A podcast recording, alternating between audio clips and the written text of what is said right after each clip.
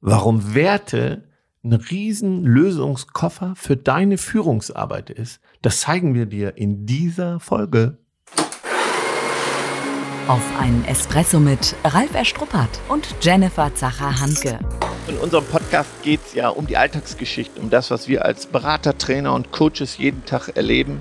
Das Wichtigste auf den Punkt gebracht und deswegen die Espresso-Länge. Dann kriegst du heute somit deine eigene Bohne, deine extra Bohne. Ja, ich bezeichne uns ja als Potenzialjäger in den Unternehmen, wo wir unterwegs sind.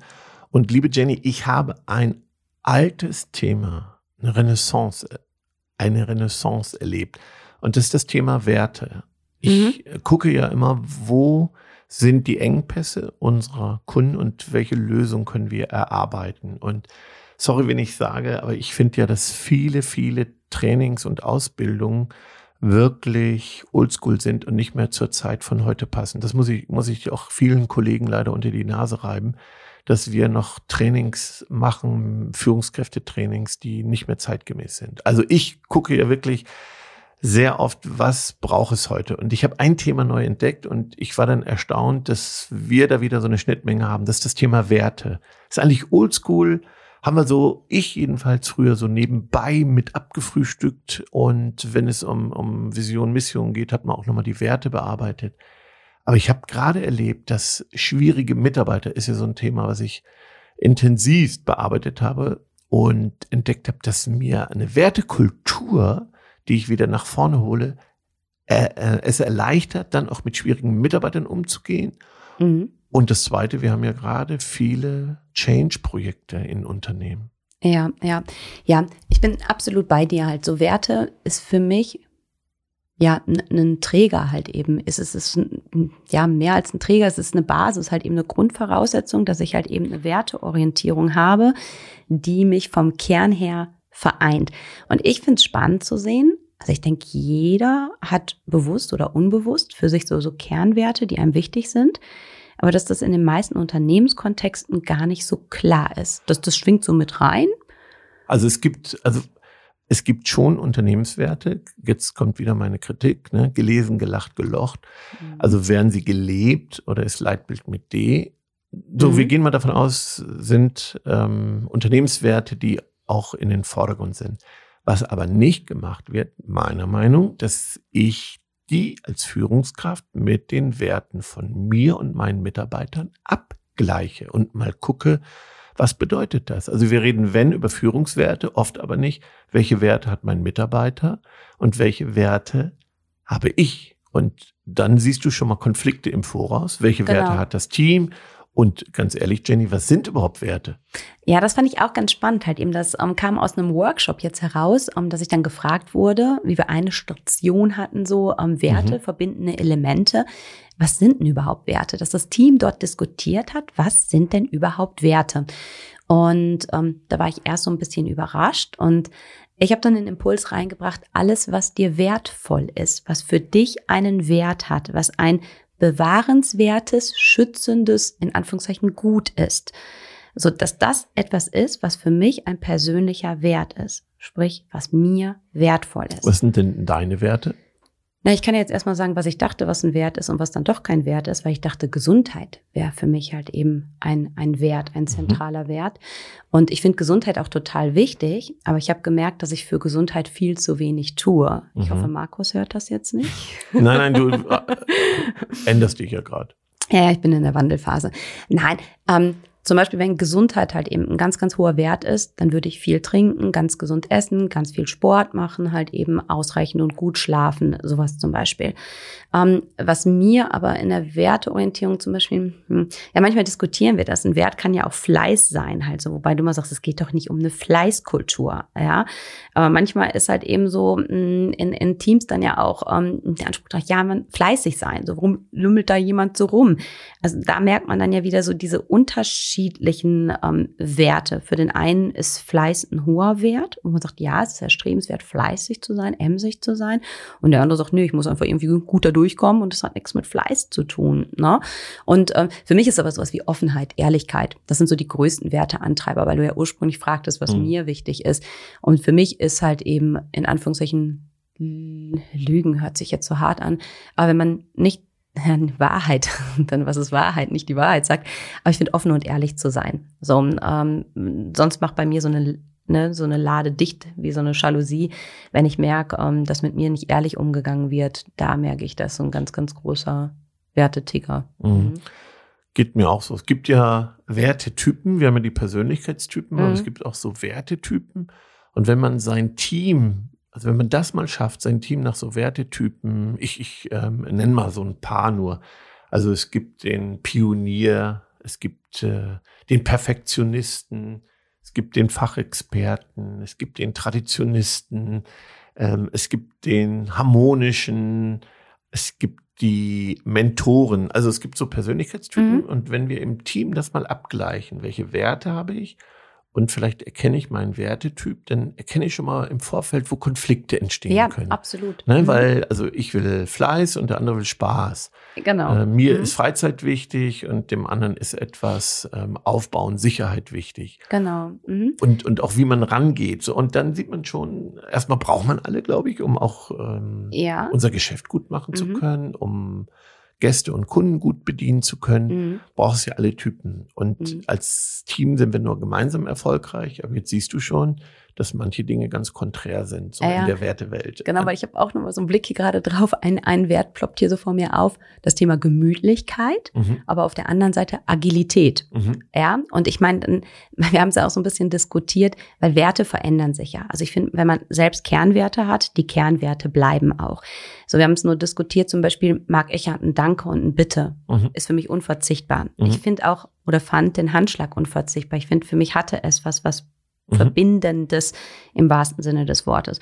Und manche Sachen haben wir gesagt, sind mit Corona gegangen und werden auch nicht wiederkommen. Aber dann auch zu gucken, wie ich Wertekultur halt eben herstelle. Aber dazu gucken und so einen Abgleich zu haben, ähm, wenn ich eine gewisse Wertekultur von meiner Seite zum Beispiel mit Anfang 40 mit auf den Weg gebe, ist es ja schon eine andere Wertekultur als jemand, der 50 oder 60 und nochmal anders als 30 oder 20 halt eben ist. Das heißt, wir haben ja heutzutage in Unternehmen alle Facetten von Menschen, halt eben von Alterstypen, mindestens vier verschiedene Generationen, die gleichzeitig in ein und demselben Unternehmen am gleichen Ziel arbeiten, aber mit anderen Werteorientierung. Und da ist es genauso, wie du es mit den Wertetypen beschreibst, halt eben die Herausforderung. Wenn ich jemanden habe, der sagt, ich möchte so dieses komme nochmal auf Gemütlichkeit zurück, so ein bisschen, ah, nicht ganz so schnell und dieses Miteinander und dieses Harmonische. Und dann habe ich jemanden, der kommt, Agilität, Power, nach vorne, Veränderung, Digitalisierung sondern das sind ja im Prinzip zwei Wertewelten, die aufeinander prallen. Und oft wird dann halt eben diskutiert, ist alles schwierig, kriegen wir alles nicht hin, die sind doch alle ganz anders, das geht nicht. Und da fand ich spannend, dass wir diskutiert haben, halt eben diese Diversität mhm. von Werte, dass das halt eben ein Riesenzugewinn ist. Also wenn wir es schaffen, als Führungskräfte es zu verstehen, dass es nicht schwierig ist, sondern eine riesen Chance ist, sag ich mal, von ähm, Anfang 20 bis Mitte 60, Menschen zu vereinen und gemeinsam ein Wertebild zu kreieren. Und da geht es ja gar nicht um richtig oder falsch, sondern den verbindenden Kernwert. Und dass man dann sieht, okay, wir streben auf dasselbe Ziel hin und formulieren da unsere Werte aus. Dann habe ich was ganz, ganz Wertvolles und was, was, was, was ja auch ganz, ganz Lebendiges, was uns halt eben in, in eine tolle Richtung nach vorne bringen kann. Genau. Und du hast ja ein Projekt, ich habe ein Projekt, wir haben ein gemeinsames Projekt gehabt, wo ja große Veränderungen anstehen. Ähm, da kommt ein neuer Inhaber, da gibt's eine Fusion.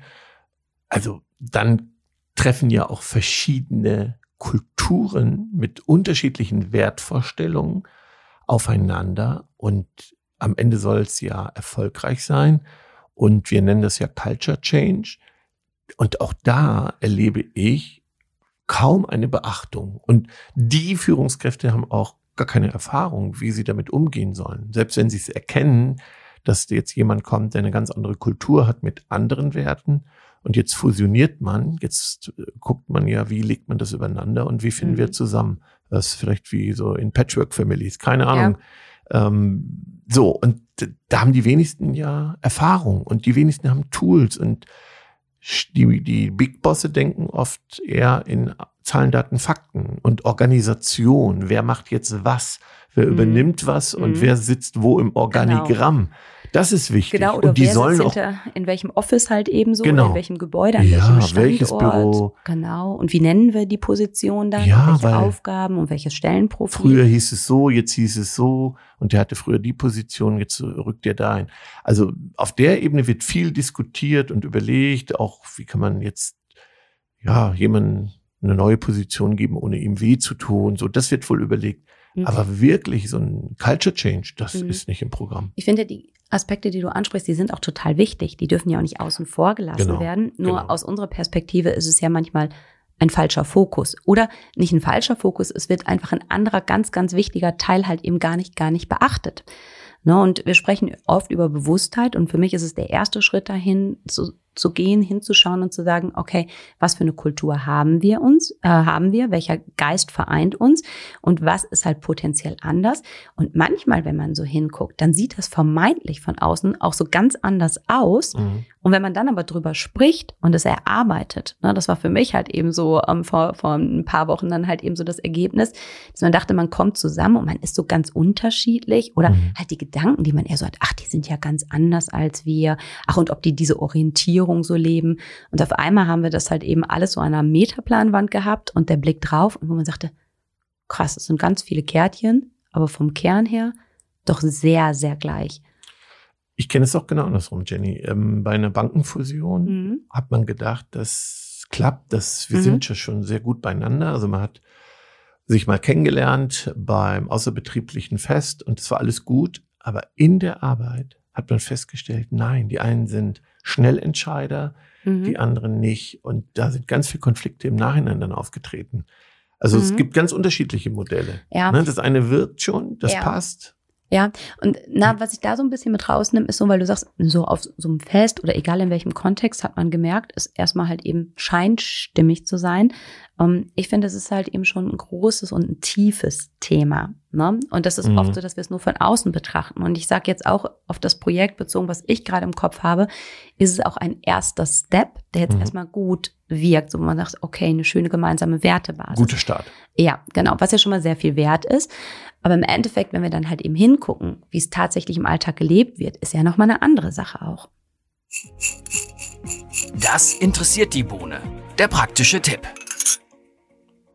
Was mache ich denn jetzt, wenn meine oberen Chefs das Thema nicht behandeln und es ploppt bei mir dann im Team auf? Trotzdem machen. Genau. Und ich fand das toll, was du vom Fußball, wir hatten noch so eine Fußballfolge, sag ich mhm. mal, und dass du gesagt hast, äh, wir haben ja uns hinterher noch unterhalten und dann hast du gesagt, ja, meinst du, ich bin vielleicht eine anstrengende Mutter für den Trainer? Ich gesagt, naja, kann schon sein. Aber ich fand toll, was du gesagt hast, ähm, dass ihr oder du dafür gesorgt hast, wenn man über einen Trainer mit den Eltern lästert, dass du gesagt hast, nee, nicht lästern, sondern wir sprechen es an. Mhm. Und dann hingeht und mit dem Trainer gesprochen hat. Und genau. das ist auch mein Tipp wenn das im Unternehmen nicht behandelt wird, fang nicht einfach an, sondern wirklich habe den Mut, das zu thematisieren. Habe mhm. den Mut, das in deinem Team dann zu thematisieren, wenn du ein neues Teammitglied hast. Das anzusprechen, im Vorfeld Feedback, Regeln aufstellen. Also tu es.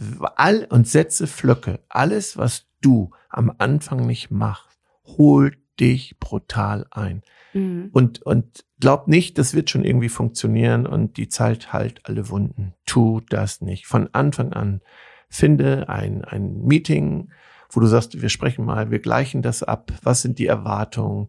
Was sind die Werte, zu denen wir uns verpflichten? Hygienewerte nenne ich das. Was sind die Hygienewerte, die in Stein gemeißelt sind? Weil es sonst Konflikte gibt und die wird es geben und wie gehen wir damit um? Also das ist mein ganz, ganz großer Tipp an die, wo es eben von der Unternehmensführung eben nicht von sich aus betrieben wird, dies Culture Change, sondern was kann ich als Teamleiter, als Führungskraft selber machen? Und das kann jeder machen. Jeder kann das thematisieren. Das mhm. kann anstrengend sein, das kann herausfordernd sein, aber tu es. Habe den Mut, das zu tun. Das ist mein ganz großer Wunsch. Ja, ja, bin ich auch absolut ähm, bei dem. Was ich noch einen, einen wichtigen Punkt finde, ist, ähm, oft ist es so, dass wir ja die mh, hm, in Anführungszeichen führenden Köpfe halt mitnehmen, dass man halt eben doch auf einer in Anführungszeichen oberen Ebene, selbst wenn wir flache Hierarchien haben, zusammenkommen, an sowas arbeiten.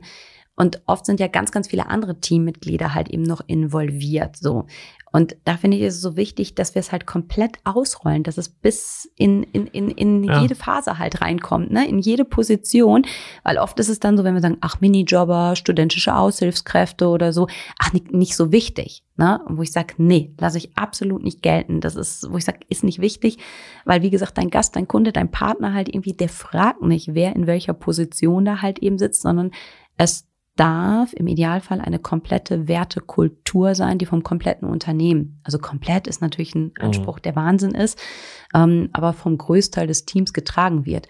Und wenn manche Teammitglieder darum aber nicht wissen, mhm. dann dürfen wir uns auch nicht wundern, wenn es halt eben nicht, nicht gelebte Kultur ist. Genau. Und eine Antwort bin ich noch schuldig. Ganz am Anfang habe ich gesagt, es erleichtert sogar den Führungsalltag bei schwierigen Mitarbeitern. Mhm. Also ich habe früher über das Verhalten gesprochen des mhm. Mitarbeiters. Mhm. Ne? Gesagt, warum fällst du dich so? Warum hast du das gemacht ja. oder warum hast du es nicht gemacht?